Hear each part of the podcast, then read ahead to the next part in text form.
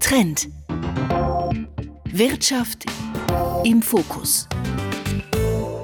Wer sich Geschäftsberichte von Unternehmen anschaut, stößt zwangsläufig auf Fotos der Geschäftsleitung, meist ältere Herren, mit den gleichen Anzügen und den gleichen Hemden.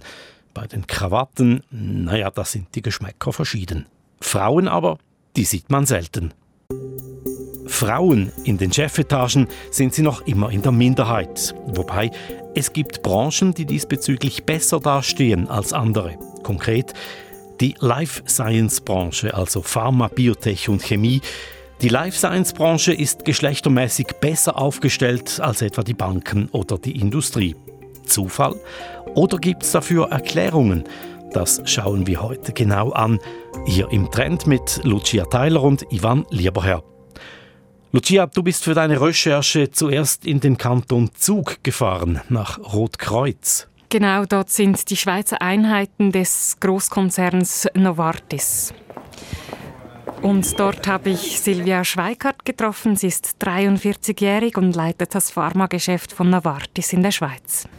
Hallo, Frau Theiler, wie geht's Ihnen? Und hier ist ihr Büro, aber manchmal ist sie auch im Homeoffice und generell viel unterwegs. Also ich glaube nicht, dass ich einen wirklich typischen Alltag habe. Also ich habe generell viele, viele Meetings am Tag, teilweise virtuell, teilweise natürlich mittlerweile auch im Office, was ich sehr schätze, mit Mitarbeitern, mit Kollegen in Basel, mit internationalen äh, Kollegen. Und dazu kommen auch Geschäftsreisen. Seit bald drei Jahren ist sie in dieser Position. Sie führt rund 270 Mitarbeitende. Was mir wichtig ist, ist, dass ich Mitarbeitern sehr viel Eigenständigkeit, sehr viel Gestaltungsspielraum übergebe. Ich möchte, dass sie eigene Entscheidungen treffen, dass sie eigene Dinge ausprobieren, aber dafür eben auch die Verantwortung tragen. Und ich denke, ich sehe meine Rolle darin, mit dem Team, mit den Mitarbeitern Ziele zu erarbeiten, ähm, ihnen zu, sie zu motivieren, zu inspirieren, aber auch Feedback zu geben, um den Mitarbeiter optimal auf seinem Weg in seiner Entwicklung zu begleiten. Das ist also ein Einblick in die Führungsgrundsätze von Silvia Schweikart. Wenn man ihren Lebenslauf anschaut, dann steht ganz am Anfang ihrer Karriere ein Studium im Bereich Management. Also ich habe ähm, mehr aus, aus reinem Interesse mein Studium in Paris angefangen. Ähm, mehr, weil ich eigentlich die schöne Stadt erleben wollte als äh, das Studium. Aber insofern war ich eigentlich schon fast sehr früh geprägt von dem Interesse, rauszukommen aus Deutschland, äh, kulturelle Erfahrungen zu machen, Auslandserfahrungen zu machen. Ja, diese internationale Erfahrung gilt heutzutage für Karrieren für Frauen wie auch für Männer in größeren Unternehmen als Voraussetzung. Wenn wir Ihr Profil weiter anschauen, Ihren Lebenslauf, äh, vor der Leitung der Novartis Pharma Schweiz war sie in diversen Managementrollen bei anderen Unternehmen, unter anderem an der Spitze einer früheren Nestle-Tochter, die Hautpflegeprodukte herstellt. Und begonnen hat sie ihre berufliche Laufbahn in den USA. Ja, eben diese internationale Berufserfahrung, das war ganz zentral, hat sie mir erzählt. Ich habe in New York meine, meine Karriere angefangen in der Werbebranche im Pharmabereich. Und ich denke, das ist, war sicherlich ein einschneidendes Erlebnis. Man braucht sehr viel Durchsetzungsvermögen, Durchhaltevermögen, internationale Aktivitäten. Und ich denke, das hat mich schon sehr früh begleitet. Silvia Schweigert hat mir erzählt, dass diese Stelle auch sehr prägend gewesen sei, weil es ein kompetitives Umfeld war, also viel Konkurrenzdenken stelle ich mir vor auf allen Seiten.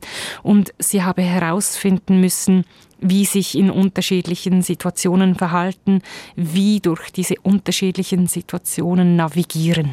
In vielen Geschäftsbereichen gibt es ein, eine herausfordernde, eine kompetitive Situation. Und ich denke, wenn man damit schon sich sehr früh bekannt macht und diese Vor- und Nachteile, das Navigieren in solchen Situationen kennenlernt, umso besser ist man vorbereitet. Und ich denke, diese, diese frühe Erfahrung, wie gesagt, sich durchzusetzen, durchzuhalten, neu zu denken, wie kann man sich auf Situationen neu einstellen, Lösungen zu finden in internationalen Kontext. Ich denke, das sind Grundvoraussetzungen oder Erfahrungen oder Capabilities, wie wir es nennen, die einem das Leben lang begleiten, egal in welcher Rolle oder Situation man dann später ist. Nebst dem sei auch die Mitarbeit an Strategien und leitende Funktionen eben bei dieser Nestle-Tochter im Bereich Hautpflege, das seien Schlüsselerfahrungen gewesen. Ich denke für mich persönlich eigentlich auch die entscheidendste Rolle, die ich bekommen habe, war damals eben, als ich in die Schweiz gekommen bin, ähm, als General Manager zum ersten Mal fungiert habe und das ist schon ein entscheidender Schritt, ich denke, für viele, sagen wir mal, eine, plötzlich eine, einen breiten Bereich abzudecken, viele Themen auf dem Tisch zu haben, wo man vielleicht auch nicht die Expertin dafür ist. Soweit also Einblicke in die Karriere von Silvia Schweikart. Aber Lucia, wir sprechen ja hier von Frauen in Führungspositionen in der Pharmabranche und wir suchen nach Gründen, die diesen Weg an die Spitze ermöglicht haben. Wenn ich mir das so anhöre, das Internationale war wichtig, verschiedene Aufgaben, Verhandlungsgeschick.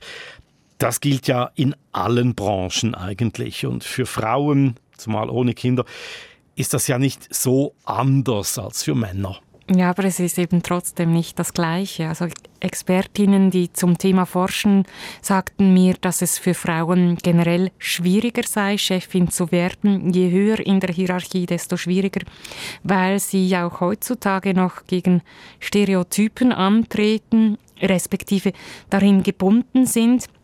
Zum einen erwartet man von ihnen, dass sie typisch weiblich seien, empathisch, sozial und so weiter. Und zum anderen müssen sie eben auch als Führungskraft sich durchsetzungsfähig zeigen und das wäre dann wieder typisch männlich. Aber das sind auch Stereotypen, nicht? Ja, so ist es. Und was es für die Frauen auch noch schwierig macht, solange es wenige Frauen hat in Führungsgremien, werden alle Unterschiede, die es gibt zum Rest des Gremiums, immer als typisch für diese Minderheit angesehen. Also verstehst du, es bräuchte etwa 30 Prozent einer Minderheit, bis diese eben nicht mehr als solche auffällt. Und in vielen Unternehmen der sogenannten Life Science Branche ist diese Verteilung auf den oberen Stufen eben besser gelungen. Besser, aber doch noch nicht ganz umgesetzt. Nein, aber dort, wo schon Frauen in den Chefetagen sitzen, kommen dann eher Frauen dazu. Ist es denn einfacher, in Branchen Karriere zu machen, die mit Themen zu tun haben, für die Frauen vielleicht affiner sind und der Frauenanteil auch höher ist? Oder ist das auch ein Klischee jetzt? Das ist ein Fehlschluss, ja, dass es in Branchen, in denen eher Frauen arbeiten, äh, es auch mehr Chefinnen gibt. Es kommt auf die Rahmenbedingungen an, zum Beispiel ob Frauen den gleichen Zugang gewährt wird zu Entwicklungsmöglichkeiten, ob die Auswahlkriterien für den Chefposten fair sind. Äh, wir kommen dazu noch. Ja, bleiben wir doch noch kurz bei Silvia Schweikart von Novartis. Wie hat sie den Weg in die Branche denn gefunden? Ja, sie hat sich äh, vom Interesse leiten lassen. Mein Vater hat sehr lange in, in der Pharmabranche selbst gearbeitet und vielleicht ist das eine gewisse Affinität in diesen Bereich hinein äh, ähm, obwohl ich nie gedrängt habe. Es war dann eigentlich auch mehr Zufall, dass ich in New York wegen äh, einer Position in der Werbeagentur gefunden habe, die halt auch gerade in dem Pharmabereich aktiv war. Es war also keine aktive Suche, es hat sich, um ehrlich gesagt, wirklich auch so ergeben. Das spricht ja nicht unbedingt für die Pharmabranche. Silvia Schweikart spricht von Zufall, das habe sich einfach so ergeben. Das ist dann halt einfach Glück. Das ist jetzt ein schwieriges Terrain, Ivan, die, die Glücksfrage bei den Frauen auf dem Chefsessel. Also ich habe mit Nicole Niedermann darüber gesprochen. Sie forscht an der Universität St. Gallen zum Thema und sie sagt, das würde ich gar nicht unterschreiben, dass das Glückssache ist. Aus meiner Perspektive ist es eben ganz wichtig, dass diese fairen Bedingungen ähm, geschaffen werden, dass die Karrieremöglichkeiten offen sind für alle, dass die Kriterien für Karriere transparent sind, fair sind und die Gremien, die entscheiden, eben auch vielfältig zusammengesetzt sind. Nicole Niedermann hat mir erklärt, dass wenn eben nur Männer entscheiden, wird oftmals wieder ein Mann gewählt, nicht mal bewusst, weißt du, aber weil ein psychologischer Effekt spielt, wonach Menschen ähnliche Menschen bevorzugen und äh, solchen Effekten können Unternehmen bewusst entgegenwirken. Und dann würde ich eben sagen, dann ist es für Frauen wie für Männer, dann brauchen beide dasselbe Quäntchen Glück, um eben dann so einen Chefinnenposten zu erreichen. Jetzt spricht also auch die Expertin von Glück. In der Life Science Branche ist das Quäntchen Glück, das es braucht, also ein kleines bisschen fairer verteilt. Aber eben die Frage bleibt, warum tun das Pharmafirmen eher als Unternehmen als zum Beispiel Banken oder Industrieunternehmen? Die Expertin Nicole Niedermann sagt mir, dass äh, diese Branche eben international ausgerichtet sei. Das sehen wir bereits äh, bei der Verteilung in der Belegschaft. Es ist eine deutlich internationalere Belegschaft, wie wir sie im Vergleich äh, mit anderen Branchen sehen hier in der Schweiz. Und grundsätzlich sehen wir, dass diese Unternehmen ähm, mehr Gas geben in Bezug auf das Thema Gleichstellung oder wie wir es auch nennen, Diversity und Inclusion. Äh, mit anderen Worten, der Konkurrenzkampf unter den Firmen für die Mitarbeitenden ist größer. Die Branche sei zudem abhängig von Forschung und Innovation und gemischte Teams würden als kreativer gelten. Und weil die Pharma- wie auch Biotech-Unternehmen auf diese Kreativität angewiesen seien, haben sie sich äh, besser aufgestellt. Nicole Niedermann sagt, viele Unternehmen hätten die Hausaufgaben diesbezüglich gemacht. Also warum sollen wir uns als Unternehmen für mehr Vielfalt in unseren Führungsetagen einsetzen? Und dieser Business Case, das sehen wir, der ist in der Pharmabranche klar. Und darum hätten viele Pharmaunternehmen das Thema Diversity, also Vielfalt, strategisch verankert. Das bestätigt übrigens auch Silvia Schweigert für äh, Novartis. Also ich denke, es geht nicht per se um das Thema Frauen, Frauenförderung oder nur ein Geschlecht anzuschauen. Es geht wirklich um das Thema Vielfalt. Und das ist durchaus ein sehr, sehr wichtiges Thema, auch für Novartis. Ich denke, ich gebe ein Beispiel und zwar stellen Sie sich vor, unsere Kunden sind ja auch nicht nur männliche Ärzte. Unsere Kunden sind vermehrt mittlerweile Frauen, vermehrt Frauen, die diesen Beruf ergreifen, die im Gesundheitswesen arbeiten. Und da ist es wirklich unabdingbar, dass wir hier diese Wünsche, diese Geschlechterverteilung auch in unserer Organisation widerspiegeln. Und das andere Thema, das muss ich ganz deutlich betonen, wir haben wirklich einen Kampf um Talente hier in der Schweiz. Wir sind über 250 Pharmafirmen mit sehr, sehr guten Jobmöglichkeiten und wir können uns deshalb schlichtweg nicht leisten, auf Frauen bzw. auf Männer zu verzichten. Ja, und darum gibt es verschiedene Arbeitszeitmodelle, Teilzeit, Jobsharing, Homeoffice-Möglichkeiten und einen Vaterschaftsurlaub von viereinhalb Monaten. Und ich kann Ihnen sagen, junge Männer, junge Väter sind da sehr, sehr begeistert. Der wird sehr stark genutzt. Und ich denke, es kommt auch den jungen Müttern zum Gute. Und äh, das ist sicherlich ein weiteres Tool, eine weitere Möglichkeit, junge Eltern zu unterstützen in, bei der Familienplanung oder bei der Familienunterstützung, aber auf der anderen Seite auch den beruflichen Weg nicht aus den Augen zu lassen, sondern ganz im Gegenteil weiterzugehen. Also es kommt nicht nur auf den Lohn drauf an, das hat die Pharmabranche wohl gemerkt. Vielfältige Möglichkeiten nicht nur für Frauen, auch für, für Männer, auch in anderen Unternehmen der Branche. Aber mit Blick auf die Chefetage, was sind denn jene Stellschrauben, die am wichtigsten sind für Frauen? Ich habe bei Nicole Niedermann von der Universität St. Gallen nachgefragt. Also da muss ich sagen, es ist sehr schwierig, über die Wirkung von Einzelmaßnahmen zu sprechen oder zu sagen, das eine Instrument ist wirkungsvoller als das andere. Was wir eigentlich immer wieder betonen, ist, dass es einen systematischen, strategischen Ansatz braucht, wo einerseits auf der Prozessebene geschaut wird, dass die Prozesse fair und transparent sind, also wenn es zum Beispiel um Beförderungen geht.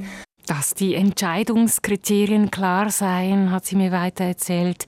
Und dann spielten die Rahmenbedingungen eine Rolle, von denen alle profitieren können, also Männer und Frauen.